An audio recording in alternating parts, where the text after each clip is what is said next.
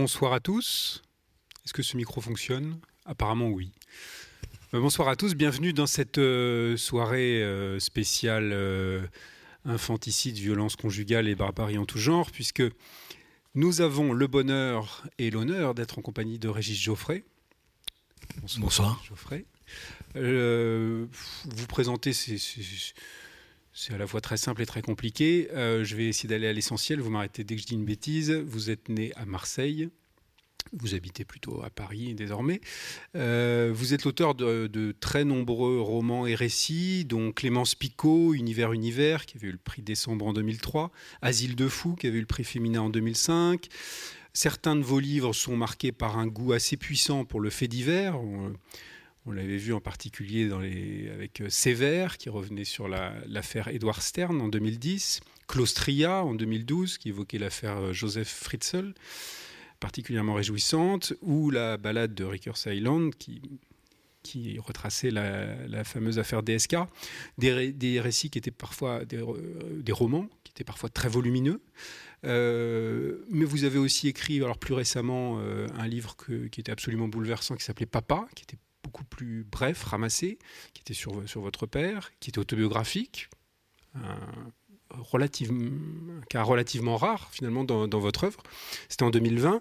Et puis l'an dernier, il y avait l'étonnant euh, Dernier bain de Gustave Flaubert, où, où vous faisiez parler euh, l'auteur de Madame Bovary, mais vous le faisiez parler comme Régis Geoffrey finalement, et ça donnait un, livre, euh, un livre assez extraordinaire qui avait le bon goût de paraître pour le, quoi, le 200e anniversaire de la, de la naissance de Flaubert. Euh, à chaque fois, dans tous ces livres-là, on retrouve votre imaginaire euh, assez tourmenté, qui fait des merveilles parce qu'il est adossé de façon systématique, quasiment. Euh, il est adossé à un humour grinçant, c'est vraiment quelque chose qui vous caractérise, je crois. Et puis une liberté extraordinaire, quoi, une liberté narrative, stylistique aussi, avec des phrases qui sont, qui sont accidentées d'une manière euh, qui vous est vraiment propre. Et, euh, à l'arrivée, une forme, je trouve, de, virtuosité technique qu'on ne trouve pas chez tous les, tous les écrivains contemporains et qui sont toujours au service de, la production d'émotions chez le lecteur, d'émotions très, très sensibles. Euh, voilà. Alors là, on va se concentrer sur votre dernier livre qui, qui vient de sortir, c'est un livre qui a des dimensions macroscopiques, hein, puisqu'il fait 1000 pages, euh, et c'est un livre de microfiction. Il s'appelle Microfiction 2022. C'est pas la première fois que vous nous faites des microfictions. Vous aviez commencé en 2007 avec un livre qui s'appelait Microfiction. Vous avez récidivé en 2018 avec euh, Microfiction 2018, qui avait à l'époque reçu le prix Goncourt de la Nouvelle.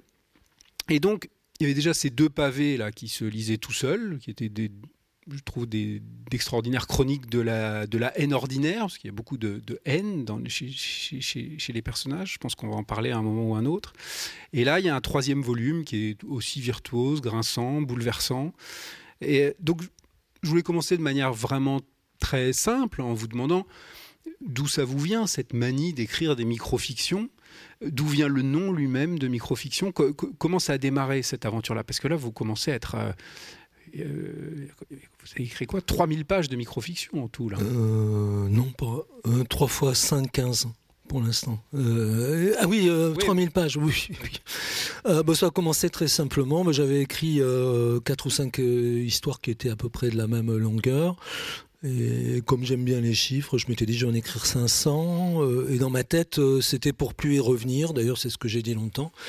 Puis après, j'y suis revenu. Euh, bah, j'ai pensé à Tolstoï, avec grande modestie d'ailleurs, qui disait quand il était vieux, c'était bien le bonheur quand j'écrivais Anna Karenine, ça se passait bien. Et un jour, je me suis dit, mais c'était très bien quand j'écrivais microfiction, donc j'y suis revenu pour ça. En plus, c'est un format très naturel, je trouve euh, pour moi et puis je pense pour tout le monde.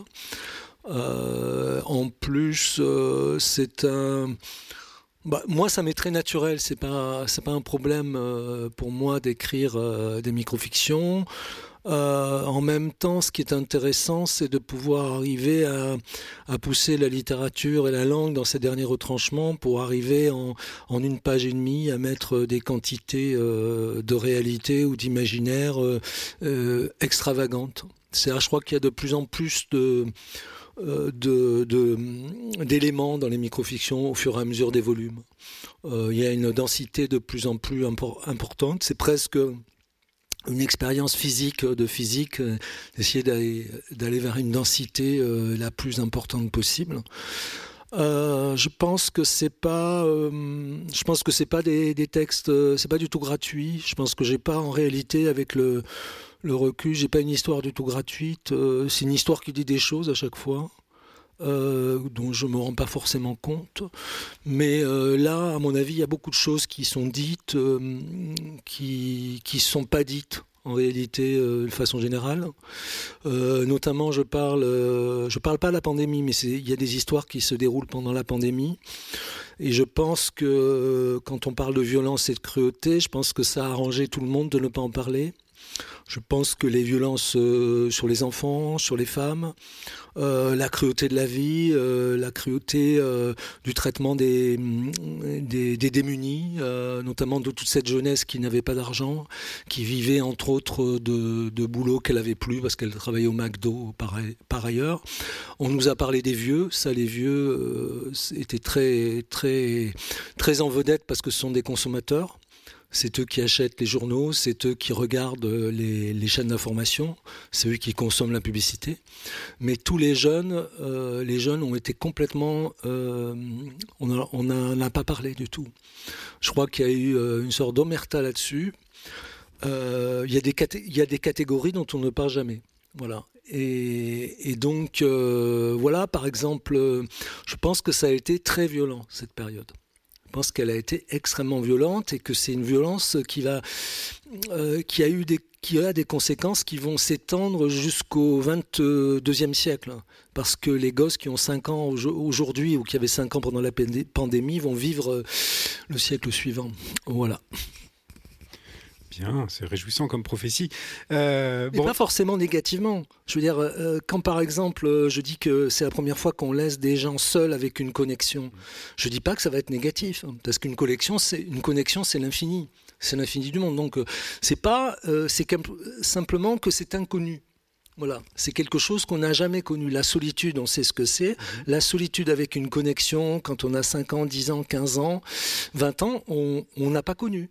Voilà, c'est l'inconnu. D'accord. Euh, bon, on, va peut-être y revenir après sur cette histoire de pandémie, parce que c'est vrai que ça, imprègne beaucoup ce, volume, évidemment. Euh, je reviens juste un tout petit peu en arrière. Le, nom même de microfiction, vous vous, souvenez de, du moment où ça s'est imposé pour, pour désigner ça dans, votre esprit Oui. Vous avez décidé d'en faire le titre du livre, tout simplement, microfiction. mais très bien, je m'en souviens très bien. D'autant plus, c'est une histoire assez ridicule parce que je cherchais un nom, donc je cherchais micro-roman, ça marchait pas. Et puis au bout d'un moment, j'ai trouvé microfiction. Et en fait, c'est un terme qui existait déjà en anglais, microfiction. Voilà, donc j'ai mis longtemps à inventer un mot qui existait déjà. voilà et qui recouvre d'ailleurs à peu près le même, euh, le même format. Quoi. Ah oui. Ce qui était, oui, oui. Donc, euh, bah, ça veut dire en même temps que c'était le bon nom, quoi. Puisque c'est par sérendipité, je sais jamais le nom, comme quand on trouve des médicaments euh, sans les chercher. Voilà, oui, c'est ça. Voilà, oui. Voilà, c'est ça. D'accord. Alors, bon, il y a la question du format, de la, de la longueur. Donc, vous dites une page et demie. Euh, bon, oui, c'est à peu près cet ordre-là. C'est, euh, vous, vous, comptez comment le nombre de signes? Vous avez un. Oh, bah, c'est entre, je crois, 2500 et 3000 signes. Voilà, c'est à peu près ça. 2500, 3000 signes. Donc, il y a la brièveté qui est, la concision et du coup la forme de densité que ça implique, ça c'est évident. Et puis il y a aussi un autre trait spécifique à toutes ces microfictions, sauf erreur de ma part, c'est que elles sont à la première personne. Donc ça suppose à chaque fois de, se mettre dans la tête, dans la, vie d'un nouveau personnage. il y a une variété infinie de, personnages dont vous nous racontez les vies, comme ça, des vies très compressées. Euh, ça, c'est quelque chose, vous dites c'est naturel, c'est-à-dire ça vous est très naturel euh, euh, un matin d'être une, une, jeune femme de 28 ans, le lendemain, est-ce que vous en écrivez quoi, une par jour, c'est ça? Quand j'écris, oui, une par jour, oui. Euh, pour le premier tome, j'en avais écrit plus que ça, mais oui, une par jour. Non, moi, j'ai pas. Bah, c'est-à-dire que j'ai pas de réflexion là-dessus parce que j'ai vraiment pas de, de, problème et je me pose pas de questions, surtout. Je me pose pas de questions. C'est-à-dire que je peux pas. Enfin, je me pose jamais de questions sur l'écriture, en fait. Je m'en suis jamais posé. Euh, j'ai pas de, je peux avoir des idées euh, théoriques qui viennent après coup, mais euh, honnêtement, j'ai pas non, j'ai pas de, de, réflexion là-dessus.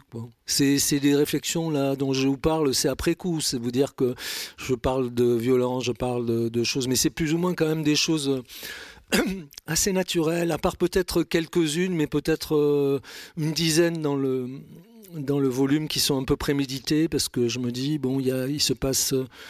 Mais dans, l'ensemble, non, c'est assez naturel. C'est pas, j'ai pas j'ai aucun problème pour écrire. J'ai d'autres problèmes dans la vie. Euh, j'ai des problèmes de fuite d'eau surtout, euh. Mes enfants le savent. Partout où je vais, j'ai des fuites d'eau. Mais euh, j'ai pas de problème d'écriture. S'il y avait que ça, euh, moi j'ai pas, j'ai aucun problème avec l'écriture. C'est pas, ça m'est tout à fait naturel, quoi.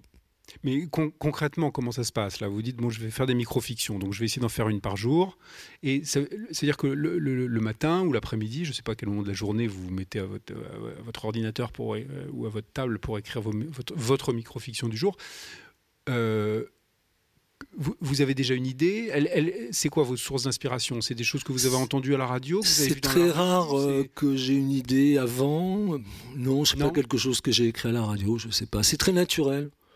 Je dois être dans un état de délire permanent, en fait, parce que c'est très naturel. Donc vous écrivez une phrase, puis une autre, puis une autre Je sais pas, par exemple, euh, sous la menace d'une arme, je pourrais aller en écrire une revenir une demi-heure plus tard en l'ayant écrit, ah ou, une, heure, non. Non, c'est très naturel chez moi, je sais pas, bah, c'est comme un acteur... Euh, qui peut jouer. Moi, j'ai toujours euh, rapproché l'écriture de, du métier d'acteur, hmm. parce que c'est comme être acteur et pas avoir de texte. Euh, voilà. Mais j'ai pas de. Là où je me mets le plus euh, en danger, en fait, c'est quand j'écris un livre sur Flaubert ou quand j'écris un livre dit sur un fait divers, parce que là, c'est une sorte d'assesse pour moi, parce que moi, ça m'est très difficile de rester euh, sur le réel j'ai beaucoup de notes dont je me sers jamais parce que ça m'est plus facile d'écrire que de me référer à des notes. Et par exemple pour Flaubert, j'avais beaucoup de problèmes avec le réel de Flaubert, c'est-à-dire avec, euh, avec tous les éléments qu'on a finalement parce que ça m'intéressait pas de reproduire euh, sa correspondance, ça m'intéressait pas de reproduire ce qui avait déjà été dit, et donc euh, ça devient très difficile après de parler de Flaubert dans ces conditions-là, parce que quand même, euh, on n'a pas d'autres éléments. Et pour tout ce qui était aussi sur l'affaire DSK ou pour Fritzl, ce qui me posait le problème, c'était de revenir sans cesse au réel. Et ça, c'était un mouvement extrêmement, pour moi, une sorte d'assesse de le faire. Et en même temps, je me suis aperçu que grâce à l'imaginaire, quand on allait dans le réel avec l'imaginaire, on arrivait à découvrir des choses euh, quand on était, au plus près du réel, justement, euh, qu'on arrivait à découvrir des éléments que, d'autres ne découvraient pas avec, euh, avec l'imaginaire. Euh, je ne sais pas pourquoi je pensais à l'affaire Fritzl euh, récemment et je me disais que oui, j'avais découvert entre guillemets des choses euh, sur cette affaire. D'ailleurs, il y avait des, gens en Autriche qui croyaient que j'avais eu accès à des dossiers auxquels en réalité je n'avais pas eu accès. Parce qu'en même temps, l'imaginaire, pour moi, a grande affaire avec, avec la logique avec la déduction. En fait, l'imaginaire, c'est une déduction parce que euh, quand vous inventez un personnage, ça va être des déductions successives en réalité, parce qu'un personnage, c'est quelque chose de logique de toute façon. Donc, euh, mais je crois qu'il n'y a que en littérature on se pose ce genre de, de problèmes en fait parce que par exemple euh, un compositeur il est entendu qu'il compose mais en France dès qu'on parle de littérature c'est tout de suite tout de suite le sang et les larmes. C'est très curieux, c'est tout de suite quelque chose de difficile, de pénible, de douloureux. Et je pense que ça vient un peu de... Ça vient d'Alfred de Vigny, en fait, parce que je crois que c'est le premier qui, euh, dans Chatterton, euh, il y a un passage où dit moi qui cherche avec tant de souffrance, c'est un poète dans Chatterton, je me rappelle plus exactement comment il s'appelle, mais il doit s'appeler Chatterton d'ailleurs. Et euh, parce qu'avant on n'avait pas ça. Euh, est-ce que, par exemple... La faute de Flaubert, un peu aussi. Euh, ça, c'est après. Mais Chateaubriand, par exemple, il pleurait toute la journée euh, sur le passé, sur les morts, mais il pleurait pas sur l'écriture qui était si difficile. Rousseau, il versait des torrents de larmes à tout propos, mais il ne s'est jamais plaint d'avoir écrit 14 fois la Nouvelle Louise, il n'a jamais parlé. Oui, après, il y a Flaubert qui a, qui a introduit, introduit cette, cette souffrance, entre guillemets, dans la prose. Alors que Flaubert, il souffrait pas beaucoup. Hein. Je crois que Barthes disait que Voltaire, c'était le dernier écrivain heureux, parce que précisément, il avait cette espèce de rapport très naturel à l'écriture, etc. Voltaire et les écrivains de sa génération. Et c'est vrai c'est un truc qui arrive avec les romantiques et d'une certaine manière Flaubert est un, avatar du romantisme là-dessus et sur le, ouais bah, bah moi je, lié à l'écriture. Il me semble que Proust était tout à fait euh, heureux qu'il n'avait pas de problème euh, spécial avec ça. Je pense que bah, je sais pas c'est très c'est très je pense moi si c'est pas très français aussi. Est-ce que les écrivains anglo-saxons sont tout le temps en train de pleurer sur le sur la phrase sur euh, sur l'écriture euh, sur le, style, alors que c'est des choses assez naturelles.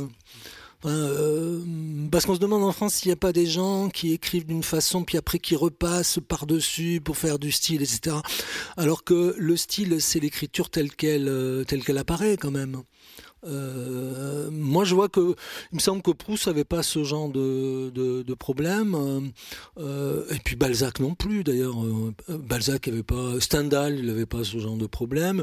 Et Flaubert, Flaubert, il était très comédien. Flaubert, Flaubert, il, foutait rien, il travaillait pas. ben oui, c'était quand même quelqu'un qui était rentier, qui jusqu'à 10 heures du matin, on maintenait un silence total dans la maison.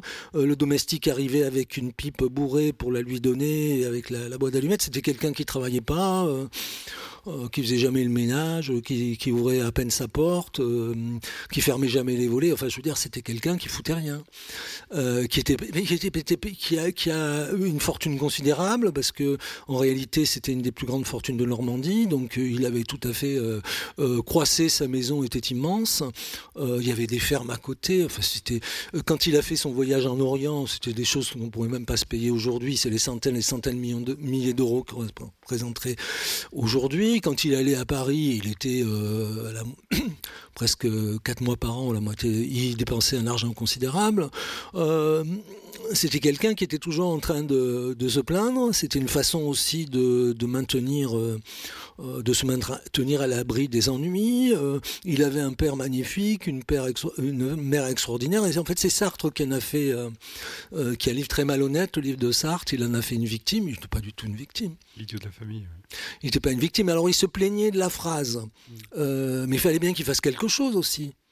Non, mais ils foutaient rien. Je veux dire, c'était des gens, on n'a même pas idée. C'était des gens, ils avaient un domestique euh, dans l'antichambre pour leur cirer leurs bottes. Enfin, euh, il fallait bien qu'ils une occupation. d'être dépressif et de réécrire 50 euh, fois la même page. Oui, mais moi, j'ai pas l'impression qu'il était tellement. Il n'était pas si dépressif que ça.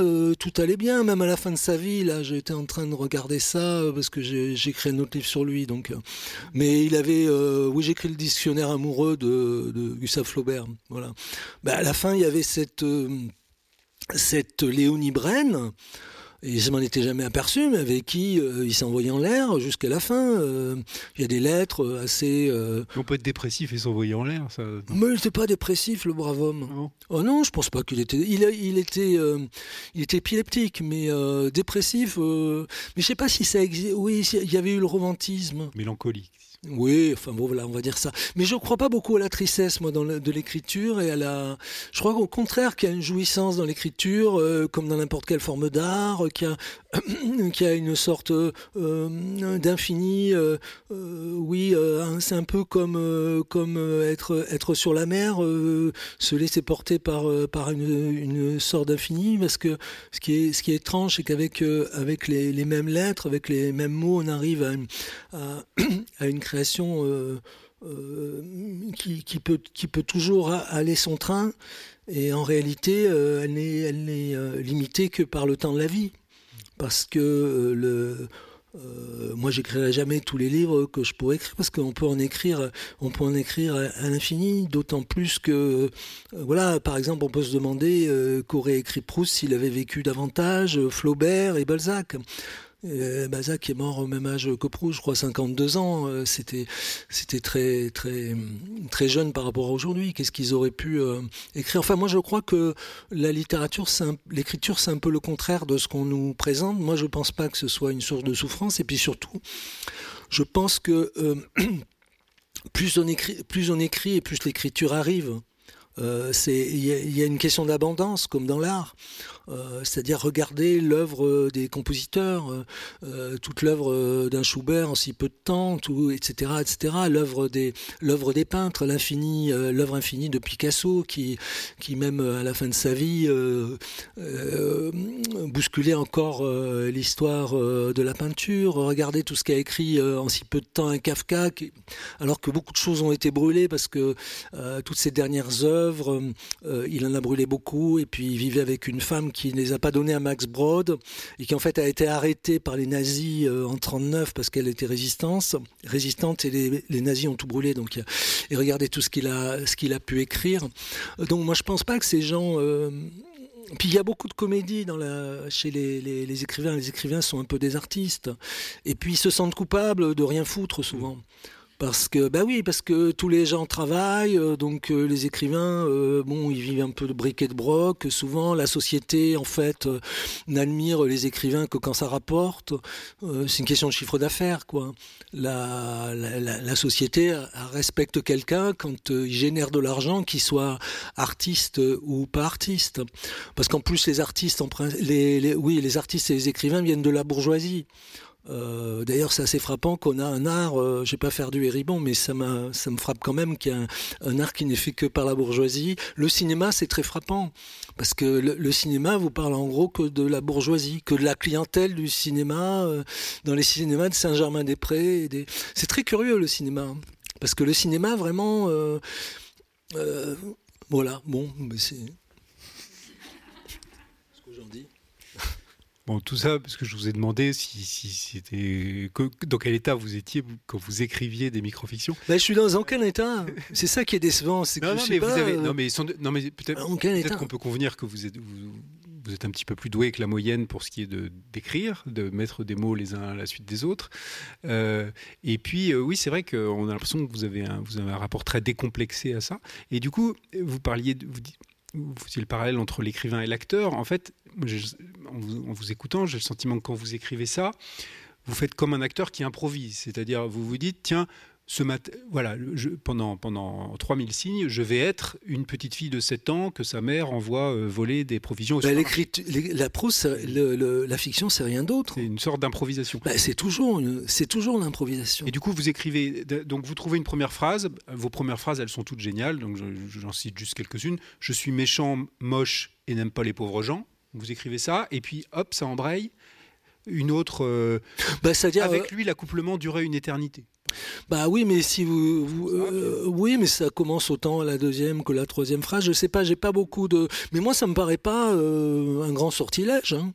Ça me paraît pas un grand sortilège. Alors quand on vous dit euh, doué, euh, c'est il y a une mauvaise nouvelle, c'est que c'est pas très démocratique là.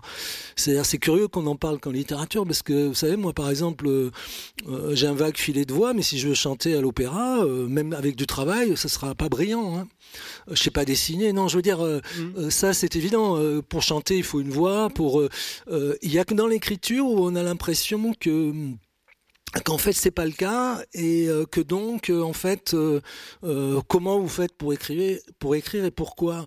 Alors qu'on pose pas la question à un compositeur parce qu'il est censé être non mais tout le monde n'est pas censé savoir composer je veux dire, et tout le monde n'est pas censé savoir peindre. Mais comment on fait pas tellement la différence entre le fait de savoir écrire, j'allais dire une lettre à sa tante, ou même et, euh, cette chose particulière qu'est la fiction. Parce que euh, quand je dis une lettre à sa tante, ça peut être aussi de la philosophie. Euh, c'est pas du tout méprisant. C'est pas la même chose. C'est-à-dire que ce sont des, des domaines différents de l'écriture. Euh, la traduction est un domaine différent de l'écriture. Le, journalisme, la critique est un genre littéraire. Mais c'est un genre différent de la, de la fiction. Mais euh, la fiction, c'est un genre particulier. Euh, comme, comme la sculpture par rapport, par rapport à, la peinture. Ou à part... Mais c'est. Bah, c'est comme être acteur. Hein. Mmh. Je sais pas, j'ai pas, j'ai encore moins de choses à dire sur l'écriture que la moyenne des gens qui ont rien à dire. Désolé. Et vous vous amusez en écrivant ces microfictions? Quelquefois, vous, vous, vous, riez de, de, ce que vous écrivez Je sais, Oui, ça peut m'arriver. De, ça peut m'arriver. Non, mais moi, si vous voulez, euh, moi j'écris. Il y, a un plaisir, en tout cas. Euh. Bah, c'est pour ça que j'écris. Non, non, c'est pas pour une autre raison, parce que euh, j'ai pas quand même la vanité, euh, j'allais dire, les, euh, on va dire d'autrefois, des écrivains. Je dis toujours ça maintenant. Les, écrivains de Saint-Germain-des-Prés d'autrefois, voilà, qui, qui avaient l'impression qu'ils avaient beaucoup d'importance et qu'ils avaient quelque chose à dire. Ça, ça m'a toujours fait rire.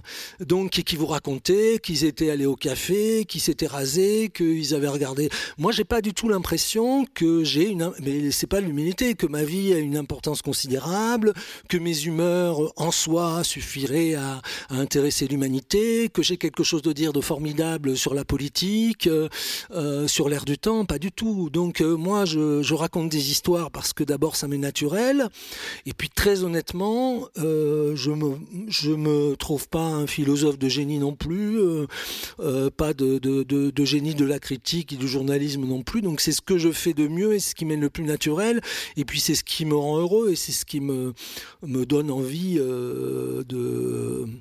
Oui, c'est. Je peux guère m'imaginer, euh, je sais pas. C'est non, l'écriture c'est le c'est le bonheur. Je l'avais dit une fois, mais c'est vrai. Pour moi, ça fait pas partie des c'est pas ça fait pas partie des problèmes de ma vie, quoi. Voilà. C'est pas un problème euh, du tout. Euh, y a, y a j'ai aucun problème dans l'écriture euh, de, de, de, de, mes livres. Hmm. Ça a toujours été le cas. Enfin. Non, non, non, ça n'a pas du tout été, ça a pas tout toujours été le cas. Mais j'ai pas une mémoire d'éléphant, donc euh, ça, ça, fait bien une vingtaine ou 25 ou 30 ans que c'est le cas. Que ça vous est naturel d'écrire.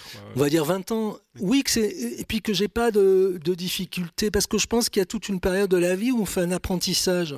Et je pense que l'apprentissage de la prose est particulièrement long. Contrairement à la poésie, parce que la poésie, vous avez des Rimbaud, vous avez des.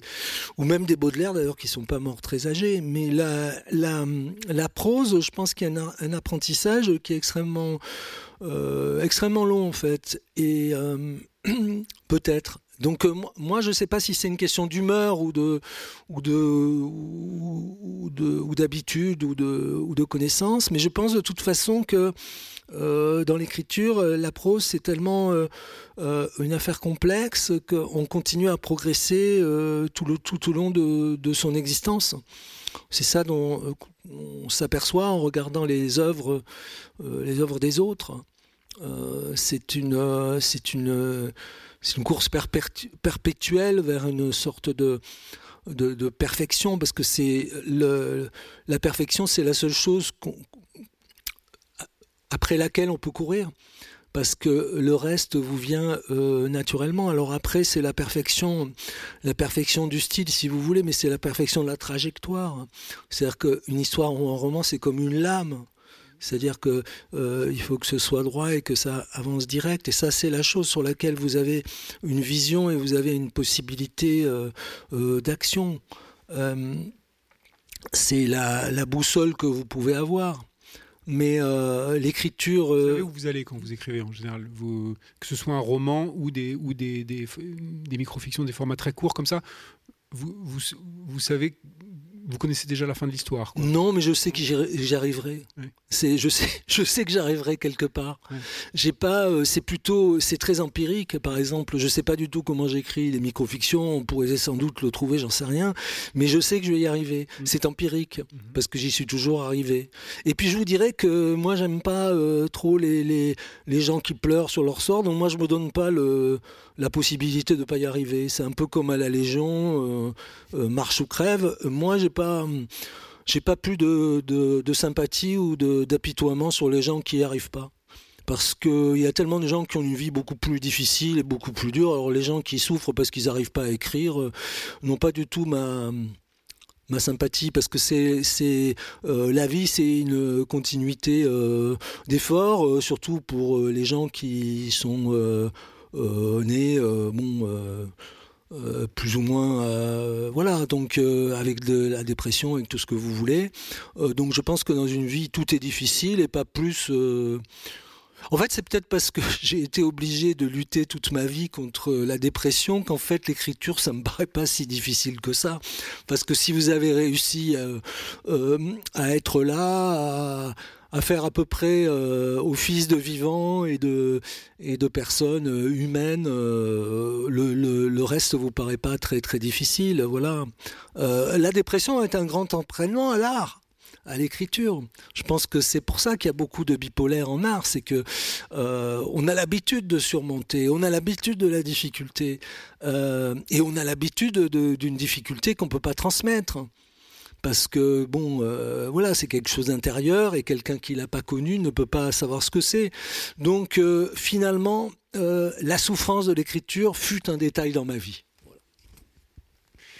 et écrire directement sur, sur l'expérience de la dépression à la première personne et de manière autobiographique, ça, ça, ça, vous tente pas? Bah, J'ai dû en parler dans, dans, dans Flaubert, dans Le Chutier. J'ai dû, dû en parler dans. oui.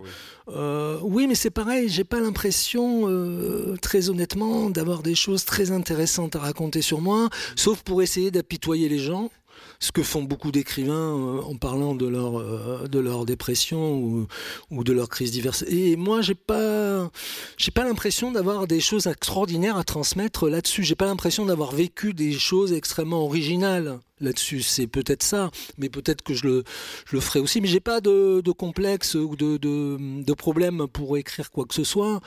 Mais à nouveau, euh, à nouveau, j'ai pas. Puis moi, ça me.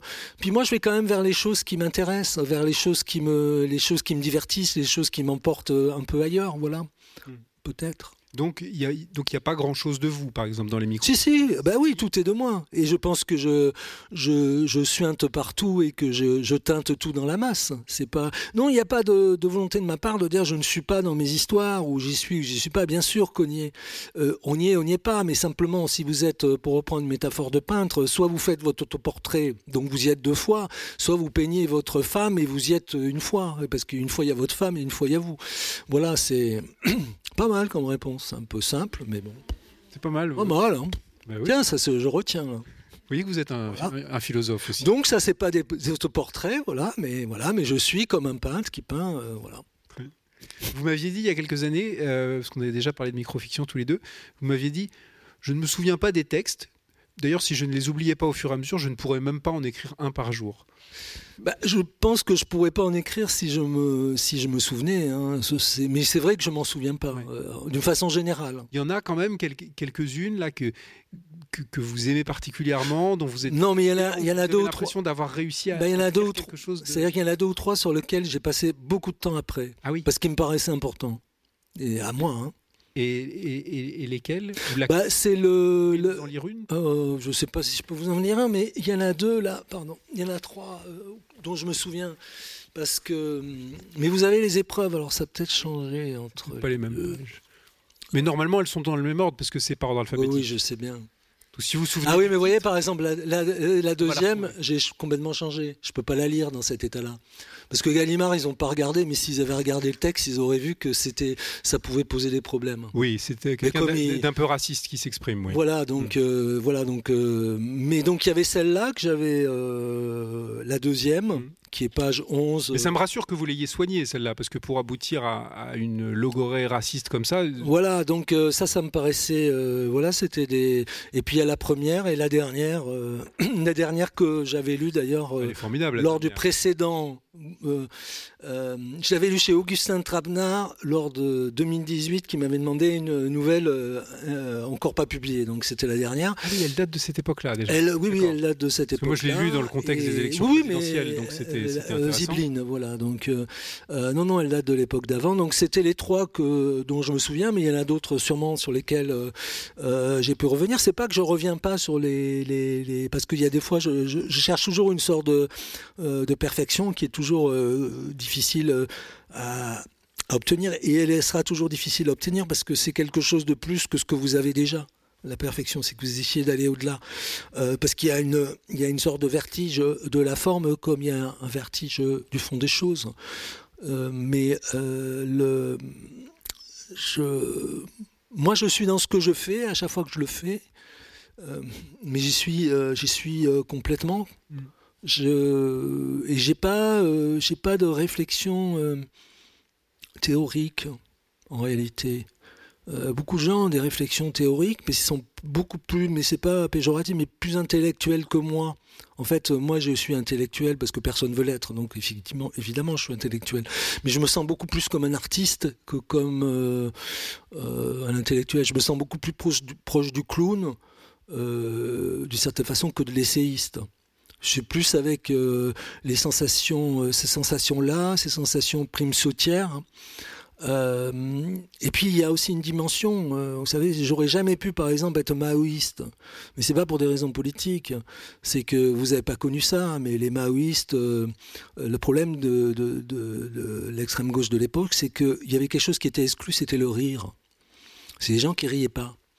Il y avait rien, rien n'était, rien drôle. Et en fait, donc moi j'aurais été exclu de, ça. Mais je pense que les années 80 sont, elles sont commencées avec le rire quand les, ça a commencé à bousculer, à bousculer les choses. Je ne sais pas comment l'expliquer. Et moi, je suis plutôt du côté de, de, ce danger, de cette mise en danger, qu'est le rire. Le rire de soi est une mise en danger de soi-même euh, c'est une façon de, se faire vaciller, euh, soit par rapport aux gens, soit par rapport à soi-même. C'est une position extrêmement risquée qui a toujours été déconseillée, même par Balthazar Glacian. Il faudrait toujours avoir une attitude, une attitude sérieuse. Mais d'une certaine façon, c'est là où va se, jouer euh, la littérature. La littérature, c'est quand il y a un moment, il y a le rire qui survient. on le voit chez Kafka, on le voit chez Proust. Alors Proust, Proust en plus, c'est presque l'éloge de la toxicomanie Proust, parce que j'avais, j'avais, on peut parler un peu de Proust. J'avais, j'avais relu le, du côté de chez Swann. C'est un livre d'un drogué complet. On s'est jamais rendu compte à quel point la littérature de Proust était, c'était, c'était un, un, dément absolu. Par exemple, les 75 feuillets qu'on a, je sais pas, publié ces 75 feuillets, tout le monde en a parlé, etc. Mais c'est des, des pages de folie totale. C'est des cinglés. Quand euh, on vous raconte la, la grand-mère qui sort dans le jardin quand il pleut, pour montrer à son mari qu'elle qu'elle aime la nature et la pluie, vous imaginez? Euh, votre grand-mère, dès qu'il pleut des trombes, elle, fait les 100 pas dans le jardin.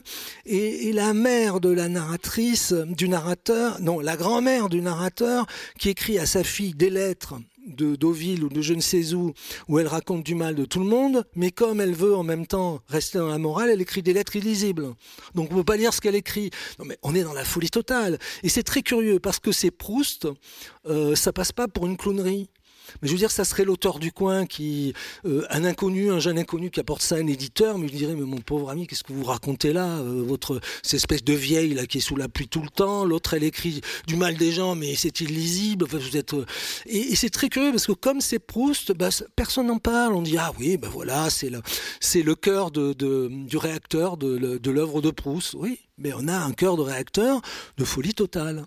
Voilà, ça c'est assez. Tiens, je, créerait bien sur Proust pour, essayer de... Euh, il a été complètement statifié.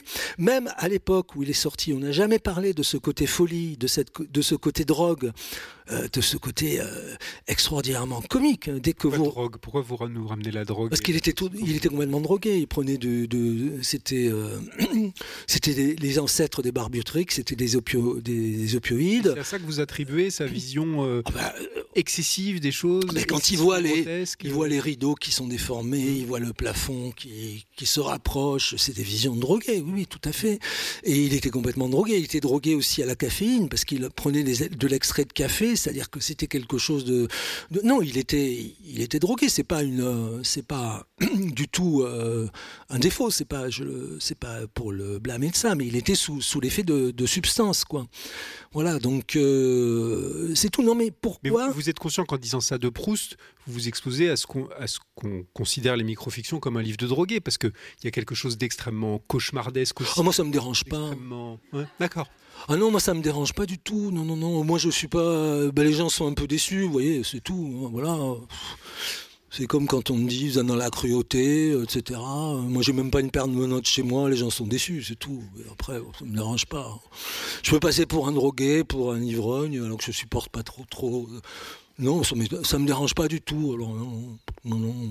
On peut me prêter une sexualité extraordinaire, de la drogue, de l'alcool, des piqûres. Non, je m'en fous complètement. Non, non, c'est comme je veux pas devenir ministre. C'est embêtant si je voulais avoir des fonctions de direction quelque part, mais à part ça, pour l'instant. Et pour l'Académie française, par exemple, ça, peut être un handicap. Bah, j'ai pas, j'ai pas, j'ai pas, j'ai pas posé ma candidature non plus, euh, donc euh, je sais pas du tout quelle est leur opinion. Il faudra leur demander, euh, voilà. Mais vous savez, il y a dû en avoir hein, quand même qui était drogué. Ah, mais... Il a dû en avoir pas mal, oui. Vous savez, par rapport, et c'est comme je vous disais, ministre, mais par rapport au ministre, on va pas donner de nom, mais il y en a quand même pas mal qui étaient. vous savez, la, la, drogue en politique, c'est quand même pas, et l'alcool, c'est un peu répandu partout. Non, non. Mais euh, euh, enfin bon, on peut dire ce qu'on veut là-dessus, ça me ça me dérange pas. Hein. C'est tout à fait légal de se délabrer euh, comme on l'entend. Je veux dire, après les gens sont déçus quand même, hein. dommage. Bon, revenons aux microfictions. les microfictions de 2018, elles portaient la trace des, attentats, de l'essor du numérique dans nos vies. Moi, je me souviens d'une microfiction vraiment absolument hilarante. C'était un, môme avec un drone qui filmait la vie sexuelle de ses voisins dans l'immeuble et qui mettait ça en ligne. Donc ça, se met un bazar pas possible dans la, vie. Dans le, vivre ensemble. Euh, là, cette fois-ci, vous l'avez, vous l'avez évoqué d'ailleurs très naturellement tout de suite, le confinement et la pandémie sont clairement passés par là. Et, et votre livre, c'est aussi une sorte de. Enfin, ça nous montre une, une société qui est déglinguée, encore plus déglingué peut-être d'ailleurs que, que, dans les autres volumes de microfiction. Et ça nous montre les, dommages collatéraux de, cette pandémie sur les esprits, sur les âmes, etc.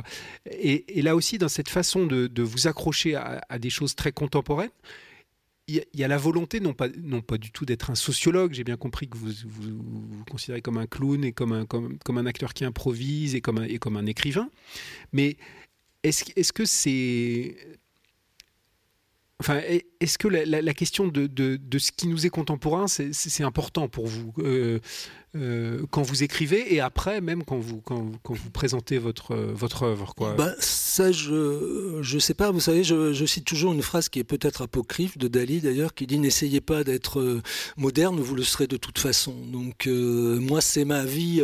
Enfin, je veux dire, les, objets technologiques, moi, j'ai toujours. Enfin, j'ai toujours eu à peu près tous les objets technologiques. J'ai toujours vécu avec ce qu'il y avait de plus technologique.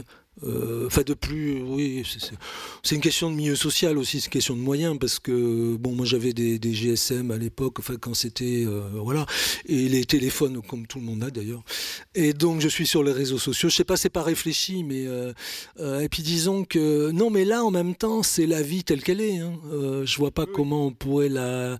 mais si vous voulez, par rapport à la à, cette histoire de pandémie, moi j'ai été frappé. Alors euh, tout le monde nous a évidemment envoyé sur, euh, euh, sur, le livre de, l'abbé Camus, La peste de Camus. Quoi, qui J'espère que vous aimez Camus, hein, parce que autrement, bon, Camus, quoi. Vous allez pas, on va pas dire du mal de Camus. On sent que c'est pas un toxicomane à vous. Mais non, c'est pas. Non, mais c'est. J'adore, j'adore Camus. Hein. J'adore euh, les droits de l'homme et Camus, hein, c'est aucun problème. Je suis pour l'avortement, enfin bon. Mais euh, cela dit, moi j'ai pas pensé du tout à Camus, j'ai pensé à Defoe, euh, le journal de l'année de la peste. Voilà. Et moi, je me rapprocherai du journal de l'année de la peste, alors que ça n'a rien à voir, et que en fait, Defoe l'a écrit un, siècle, je crois, après la peste ou, ou 50 ans après. Mais euh, j'ai l'impression qu'il y a quelque chose euh, comme une trace de cette époque, parce qu'on en a déjà perdu la trace, je m'aperçois maintenant. C'est-à-dire que c'est très curieux, euh, c'est une une époque, oubliée. Donc en fait, ce sont des histoires historiques déjà. C'est-à-dire qu'elles sont très lointaines tout ça est devenu très très lointain. C'est-à-dire qu'il y a eu une accélération du temps qui n'est pas euh, due à la guerre. D'ailleurs, je pense que c'est venu avant la guerre. C'est-à-dire que c'est très très curieux dans l'espèce humaine euh, cette espèce de, façon de l'oublier. Par exemple, moi qui suis si vieux, j'ai connu vaguement, euh, enfant, mai 68, mais on l'a pas oublié du tout. tout, ça, ça a perduré. là, la Covid et le confinement euh, ça a été oublié comme s'il ne s'était rien passé. Et c'est ça qui est un peu étrange, parce qu'il s'est passé beaucoup de choses.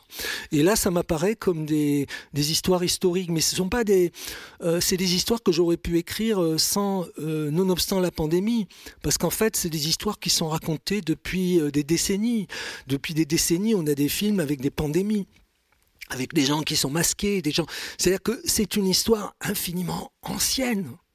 C'est-à-dire qu'on a vécu quelque chose d'ores et déjà très très vieux. Les premiers qui racontent ça, ça doit dater. Et puis d'ailleurs, on s'aperçoit que les gens avaient des masques pour la grippe espagnole, que c'était à peu près le même. Euh. Et donc, c'est à la fois, ça pourrait être écrit cinq ans avant, c'est à la fois quelque chose de, récent, du passé récent, ancien et l'avenir, parce que c'est l'imaginaire même euh, de l'homme, et en même temps, d'une certaine façon, euh, les virus, c'est l'avenir. C'est notre avenir. Voilà. Et euh, c'est très curieux de voir à quel point euh, cette histoire a filé. Alors que ça a été long, que ça a été lent, que ça a été euh, obsédant. Et ça a filé à une vitesse très curieuse. C'est très très étrange. Et donc là, moi, ils m'apparaissent comme des textes historiques, mais que j'aurais pu écrire avant. C'est-à-dire que c'est le contraire de textes, en fait, je, les vois maintenant, hein, textes de circonstances, parce que j'aurais pu les écrire il y a 20 ans Parce que ce contexte-là, on l'avait en soi. La pandémie le confinement, on l'avait en nous.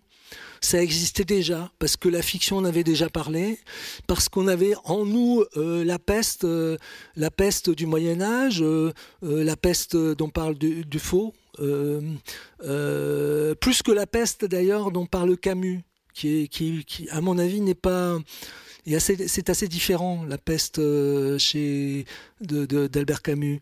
Euh, on a on a en même temps, ça n'a rien à voir avec les deux, mais je pense que euh, oui, ce sont devenus des textes historiques et en même temps qui sont complètement détachés, qui sont aussi détachés de, de l'anecdote du réel auquel ça pourrait correspondre que les autres microfictions. Oui, oui, c'est sûr que, enfin, ils sont imprégnés d'allusions à des. Je sais pas, il y en a une qui s'appelle le, syndrome du pangolin. Il est question du virus tuvieux, etc. Et c'est imprégné de, tout ça, mais c'est certain que la, Et là, pour le coup, c'est aussi la puissance de votre imaginaire, hein, dont vous parliez tout à l'heure, qui, agit même quand vous vous intéressez à un fait divers euh, réel et documenté. Euh, c'est vrai que ça les, enfin, ce sont des contes en fait. Euh, ce que vous écrivez, c'est des, des, sortes de contes cruels, quoi, sur le et ce qui vous intéresse le plus, j'ai l'impression, c'est quand même d'essayer de, capter, de capter l'âme humaine, quoi, pour employer un grand mot. Il y a, quelque c'est ça que vous essayez de radiographier à travers des, scènes, des, scènes euh, triviales, banales, ordinaires. Euh, qui, dérapent. Quoi.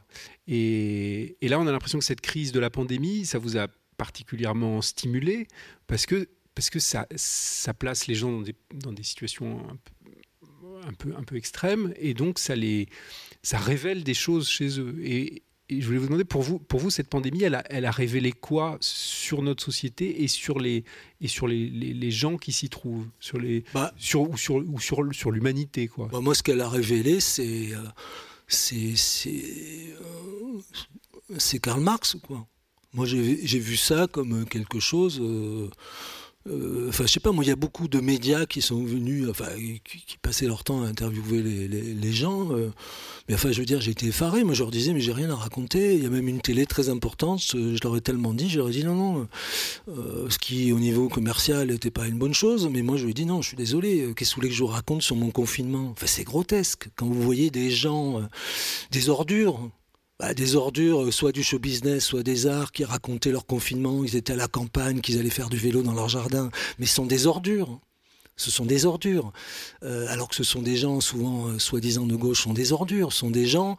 Il y a toujours eu les, privilégiés, les pas privilégiés. Moi, je suis privilégié, mais j'ai une vague idée qu'il y en a qui ne le sont pas. Et vous avez toute une humanité actuellement qui ne sait même pas qu'il y a d'autres gens qui ne le sont pas. C'est très curieux. Et ça, ça a été très frappant de tout, tout le temps. Ça a été tous ces, journalistes qui, dans les chaînes d'infos, se lamentaient du fait qu'il y avait un couvre-feu à 20 heures et que les restaurants étaient fermés le soir. Mais, euh, et puis ils disaient après, oui, mais les sondages disent que 65% approuvent le confinement. Ben oui, parce que les gens vont pas au restaurant, que les gens travaillent le lendemain, euh, qu'à 8 heures ils ferment leurs portes. Il y avait toute, j'ai parlé pour les jeunes aussi, euh, il y avait toute une ça a été, moi, ça, c'est ça que j'ai vraiment vu, quoi. Et dans les, avec la course au vaccin qu'on a gardé, enfin, toute une moi, j'ai vu ça. Moi, j'ai vu que socialement, il y avait quelque chose qui fonctionnait plus, euh, plus du tout. Voilà, et que le, par exemple, on avait un préfet, euh, le préfet l'allemand, si célèbre, euh, qui par exemple, quand il y a eu plus de morts dans le 93, a dit tous ces gens-là, c'est ceux qui n'ont pas respecté le confinement 15 jours avant. Mais c'est-à-dire que pour quelqu'un qui est préfet, qui connaît, qui sait très bien que dans le 93 les gens sont entassés, qui sait très bien que dans le 93 c'est tous les tous les infirmiers, tous les caissiers, tous les, les livreurs IT, etc. Et que donc c'est pour ça qu'ils sont contaminés, etc., etc. Il n'y a eu aucun mot pour euh, pour ça, euh, pour les violences à enfants qui ont été faites, il n'y avait aucun mot. On nous parlait de n'importe quoi. On nous parlait, on allait interviewer les restaurateurs euh, euh, quand vous parlez aux restaurateurs, on leur a compensé leurs pertes. C'est pas les, gens les plus malheureux. voilà. Et alors après, on allait dans les asiles de vieux pour infantiliser complètement les vieux, pour en faire des gens complètement égoïstes qui pouvaient pas comprendre qu'il y avait un confinement, qui attendaient leurs enfants, etc. on a construit voilà. À cette occasion, on a construit une réalité à l'image, et eh ben à l'image de quoi? Ben, des gens qui sortent de Sciences Po, parce qu'en France, vous avez euh, des journalistes qui sortent tous de Sciences Po. Je ne sais pas, vous sortez de Sciences Po Ah non. Non, désolé. J'ai une exception. Mais euh, ils sortent tous de Sciences Po, donc ils arrivent à nous faire croire que c'est une grande école déjà. Et puis, ils ont tous les idées de Sciences Po. Euh, donc, ils ont des problèmes de gens de Sciences Po, c'est-à-dire qu'ils ont leur arrière-grand-mère dans un EHPAD. le soir, ils ne peuvent pas aller au restaurant. voilà c'est quand même euh, très court comme, euh, comme histoire. Voilà. Et moi, c'est ça qui m'a frappé. Tout en faisant partie de la classe privilégiée, c'est pas la question. Et moi, ce que j'ai essayé, c'est même pas que j'ai essayé, c'est ce qui me vient à l'esprit, c'est pas des histoires euh, de mon milieu ou de moi, parce qu'il y en a pas. Enfin, il n'y en a pas, moi, à part la maladie elle-même, mais tout ce qui a été entraîné sur le plan social, euh, moi je n'en ai pas souffert et autour de moi les gens n'ont pas souffert parce que les gens n'étaient pas entassés euh, à 8 euh, dans 35 mètres carrés. Mais c'est là où le confinement prenait toute sa, valeur et son horreur. Voilà, par exemple. Et je pense qu'il en a été fort peu parlé.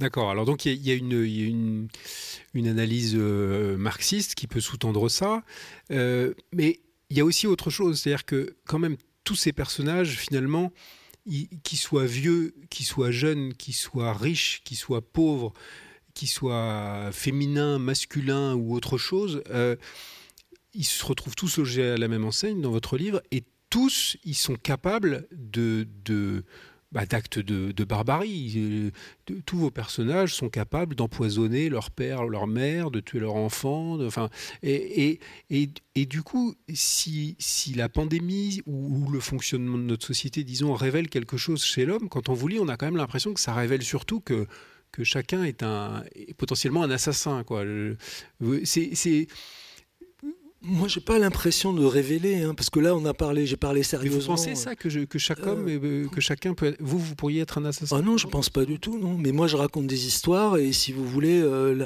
l'intérêt pour moi, euh, c'est quand le réel dérape. Hmm. autrement, mais, je vous ai dit, ça vient d'une histoire de confiance en moi, hein. parce que moi, j'ai pas l'impression que mes histoires à moi soient intéressantes. donc, moi, je raconte des histoires, un peu, des histoires extraordinaires. Voilà, c'est des histoires mm. extraordinaires en fait.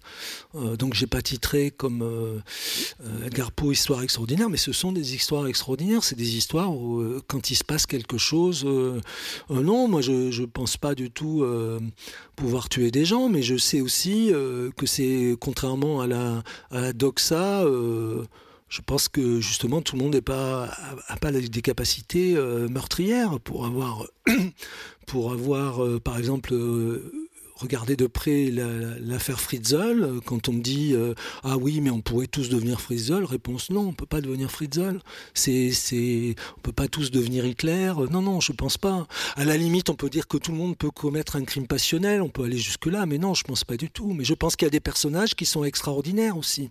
Il y a des personnages ordinaires mais qui sont extraordinaires, qui sortent parce que pour qu'un personnage euh, raconte une histoire, il faut bien qu'il lui arrive quelque chose d'extraordinaire, il faut bien que quelque chose d'extraordinaire soit passé.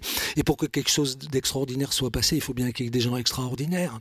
C'est-à-dire que l'ordinaire, je n'ai jamais parlé. Euh, je ne suis pas comme les écrivains de Saint-Germain-des-Prés des années 70, on va les, années 60, enfin des années 50. non, moi je raconte des histoires. J'ai toujours fait ça. J'ai toujours fait ça. Alors après, en tant que en qu'écrivain, j'ai aucune limite, euh, mais je ne sais pas comment je pourrais en avoir. J'ai pas de limite parce que je vois pas en art comment tellement on peut se limiter. Je vous dirais une chose, il n'y a aucun besoin de se limiter parce qu'en France, on a une censure qui fonctionne. Euh, moi, j'ai un livre qui, a été censuré euh, sur lui sur Strauss-Kahn. Donc, s'il y a un problème, ben, vous avez des instances euh, qui peuvent euh, censurer l'artiste, mais l'artiste n'a pas de, limite euh, à se donner, d'autant plus qu'il y a plein d'instances, parce que c'est un livre qui est publié, donc un éditeur est censé le lire, et donc c'est une deuxième personne qui, qui, revient. Bon, après, il y a une critique, et puis après, il y a des tribunaux. Mais en tant qu'artiste, je crois que se limiter en tant qu'artiste, moi, ça me serait très, très, très difficile. Je ne sais pas comment faire, d'autant plus que je suis d'une génération où j'ai toujours pensé qu'il n'y avait aucune règle et aucune limite, parce que c'est ce qu'on m'avait dit, parce que euh, j'ai vu dans ma jeunesse euh, toutes les, les censures sauter. Euh, j'ai vu ça d'interdit, puis ça d'autorisé. Donc, moi, je dis SAD, parce que SAD, il n'y a pas plus horrible que SAD. Il n'y a pas plus euh, scandaleux que SAD. Donc ça peut être une sorte d'éprouvette, comme aurait dit, euh, dit euh, l'auteur de la physiologie du goût qui parlait des, éprouvettes gastronomiques. C'est une sorte d'éprouvette SAD, parce que le jour où on interdira SAD, eh ben, on s'apercevra qu'il y a beaucoup de choses qu'on n'a pas le droit de, de, raconter. Tant que SAD est là, c'est l'infini de l'horreur. Donc, euh, parce que c'était même une volonté de sa part d'aller jusqu'au bout de l'horreur. Donc voilà. Mais euh, moi, j'ai pas de. Après, euh, si on parle de commerce, c'est pas une bonne idée. Parce qu'en réalité, je pense qu'il y a beaucoup d'écrivains qui se limitent pour des raisons commerciales. D'accord. Déjà, la langue française, c'est pas une bonne idée sur le plan du commerce. Donc vous voyez surtout maintenant des écrivains où il y a des syntaxes très simplifiées, un vocabulaire très simplifié, parce que c'est plus commercial quand même, vous voyez. C'est-à-dire que et au niveau des histoires, si vous voulez euh, faire euh, du commerce, il vaut mieux être dans les bons sentiments, comme Camus. Mais euh, j'ai pas dit Camus, mais euh, être dans les bons sentiments. c'est quelque chose de beaucoup plus commercial, voilà. Donc le, le style, je crois que le style, c'est la chose la plus, euh, euh, la plus antisociale en réalité. Je pense que c'est ce qui va le plus loin dans l'antisocial parce que c'est le contraire du, discours ambiant. Et je crois que c'est ça qui... Bah, pour monter à Flaubert, quand Flaubert disait euh, le style euh, euh, déplaît au public parce que ça lui demande du travail et au pouvoir parce qu'il y sent en, dans le style une force. C'est toujours la réalité des choses. Et je pense que dès qu'on entre dans le dans la substance même du langage, on s'aperçoit qu'on arrive à dire des choses qui n'auraient pas été dites. Et je pense que s'il y a des choses scandaleuses euh, dans ce que je dis, elles sont dans, la patte même de la phrase, parce que la patte même de la phrase, euh, du discours, euh, de la syntaxe, du vocabulaire, bah, c'est là où, la, langue arrive à dire quelque chose, quelque chose qui surgit de la langue elle-même. Euh, c'est ça qui est, extrêmement étrange. Mais pourquoi c'est étrange C'est pas étrange? La peinture, elle surgit de la peinture elle-même, la musique de la musique elle-même. Et donc, euh, la littérature, c'est c'est pas tellement ce que vous allez lui apporter du dehors et que tout le monde peut lui apporter. Euh, c'est pas la pandémie que vous allez lui apporter du dehors. C'est c'est la patte même de la phrase, c'est la patte même du style, c'est la patte même de la de la de la langue de la langue française en l'occurrence qui va apporter quelque chose à la fois de nouveau qui n'a pas encore été dit qui n'a peut-être pas encore été pensé. Et c'est là la source en réalité du scandale. C'est pas la, substance des choses. Quand vous allez être interdit par les tribunaux ce que vous quand j'ai été interdit ce que j'avais dit tout le monde l'avait dit des, milliers de gens l'avaient dit. C'est la substance elle-même. Euh, voilà et c'est ça la littérature. C'est-à-dire c'est ce qu'on oublie.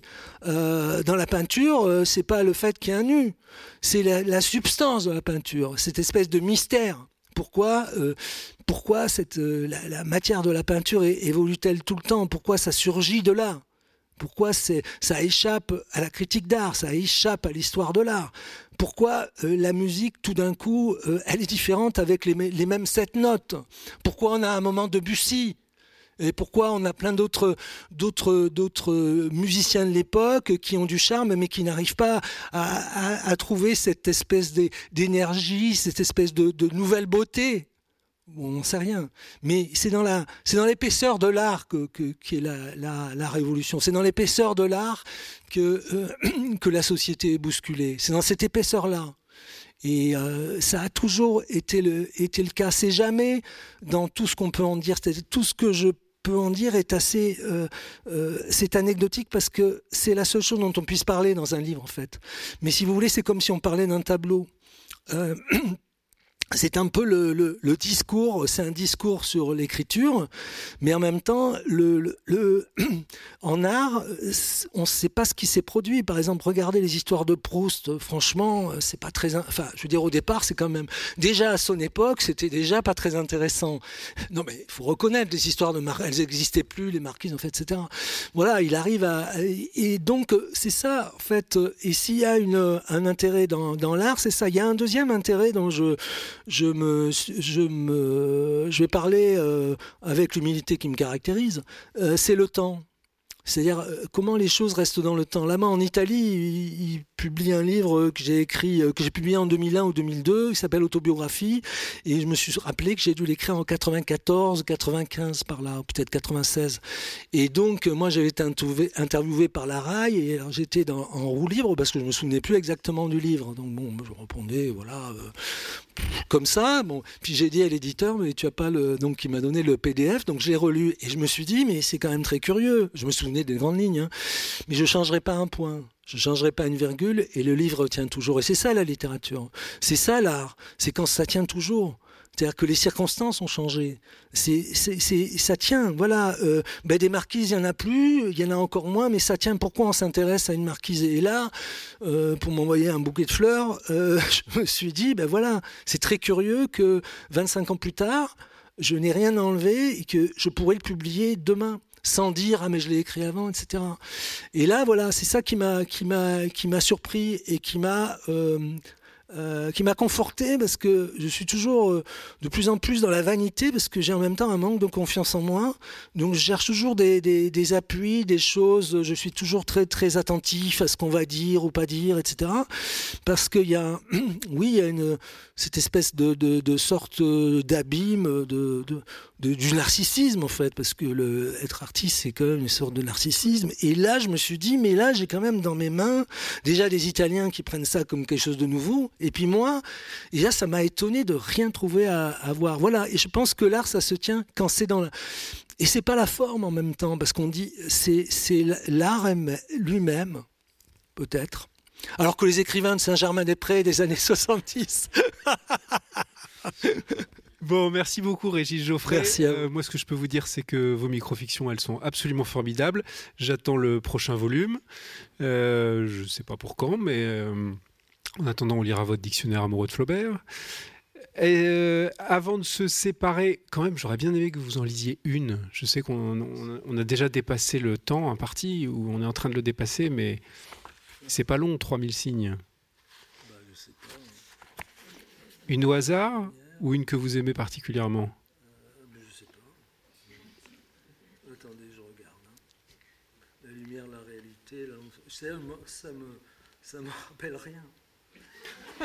attendez, c'est là, c'est le soleil pour euh, l'enquêtrice de l'INSEE. J'espère que dans. C'est celle de l'enquêtrice de l'INSEE. Bah, très bien, l'INSEE. Euh, alors, je suis un peu presbyte, mais par vanité. Prenez votre micro, peut-être quand même. Comment? Votre micro, quand même ah, le Ouais. micro. Je, suis un peu presbyte, mais par vanité, je ne mets pas de lunettes. Euh, alors, voilà, je vais faire semblant de me dire. voir. Fin octobre. Oh là là, j'ai dit très, très mal. hein. Le soleil éblouit la pauvre enquêtrice de l'INSEE sur la route jonchée de feuilles mortes.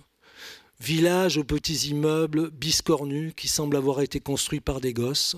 Ordre de trouver un ménage vivant à l'écart des villes. J'ai frappé ce matin à la porte d'un pavillon individuel paumé. On me l'a claqué au nez. En bordure d'un bois, une maison isolée. Cette fois, une dame souriante me prie d'entrer. Elle me fait asseoir à la table de la cuisine, dépose devant moi une tasse de café et des spéculoos. Parraine de la, papasserie- de la, Par haine de la pape, des papiers, quoi, administratifs, quoi. Par haine des papiers administratifs. Euh, attendez. Ah non, j'ai changé de, page. Alors, ben, on va lire la page suivante. Voilà. Hein? Donc, on est en retard. Euh, vous n'êtes pas pressé? Bon, ben, vous éteindre. Hein. Oh, moi j'ai assez de voix pour parler sans micro, de toute façon il n'y a aucun problème. Alors s'appelle Jules Albert Geoffrey, ça va être beaucoup plus drôle ça. Ah ouais, ça va être plus drôle. Hein. J'ai tombé par hasard. Hein. Je suis Jules Albert Geoffrey, croisé Basset et Loulou de Poméranie. Dans cette famille aux racines terriennes, euh, euh, entiché de valeur bourgeoise, on ne mentionne jamais mon nom dans les avis de décès et on s'abstient de m'inviter au mariage.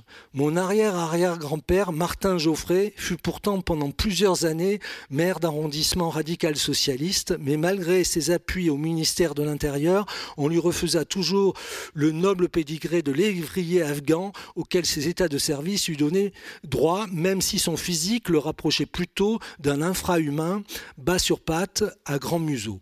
Il fallut attendre la génération suivante pour que la branche Geoffrey à laquelle j'appartiens devienne tout à fait canine. On nous qualifie parfois péjorativement de fin de race. Or, les races n'existent pas davantage que les espèces, et devenir chien n'est pas plus dégradant pour le fils d'un humanoïde que pour l'enfant d'un patron de boutique simple ouvrier sur un. Attends, attendez, oh là là. Oh là là.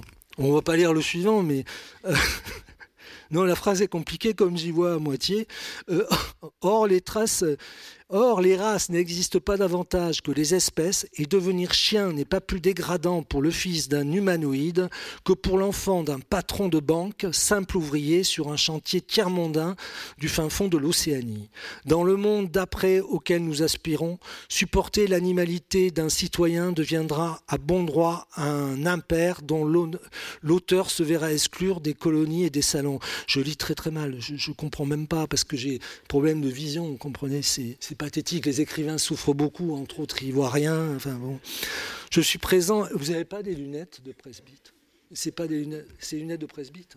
Non, de myope. Excusez-moi? Oui, mais très bien. Même une, on prend. Je suis désolé. Vous voyez que les, voyez que les écrivains sont un peu clowns. Enfin, surtout moi, parce que je veux dire, personne n'aurait fait ça. Merci beaucoup. Je suis désolé, mais c'est vrai. Hein, non, j'ai pas en plus me casser la figure, pas la peine. Merci beaucoup. Trois dioptries, on va y arriver. Ah ben là j'y vois bien, oui. Alors on nous qualifie parfois péjorativement de fin de race. Or les races n'existent pas davantage que les espèces. Et devenir chien n'est pas plus dégradant pour le fils d'un humanoïde que pour l'enfant d'un patron de banque, simple ouvrier sur un chantier tiers-mondien, tiers-mondain du fin fond de l'Océanie. Dans le monde d'après auquel nous aspirons, supputer l'animalité d'un citoyen deviendra à bon droit un impair dont l'auteur se verra exclure des coteries et des salons. Je suis parent avec le romancier. On dit que papa fut amant de sa mère, sa mère. Cela expliquerait notre ressemblance. Une analyse ADN révélerait peut-être notre fraternité. En tout cas, j'ai toujours secondé autant que je l'ai toujours secondé autant que faire se pouvait.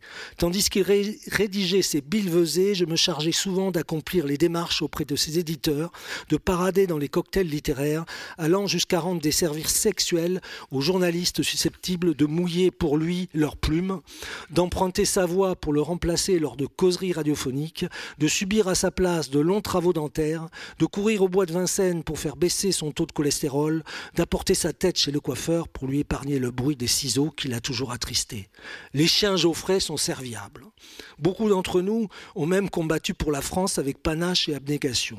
Cependant, nous avions nous avons eu beau jouer les estafettes sous la mitraille, sauter sur les mines ennemies, enfiler courageusement des gilets ornés de bâtons de dynamite pour nous faire exploser sous les chars des Boches, refusant de nous médailler, l'histoire nous a poubellisés comme de vieux McDo.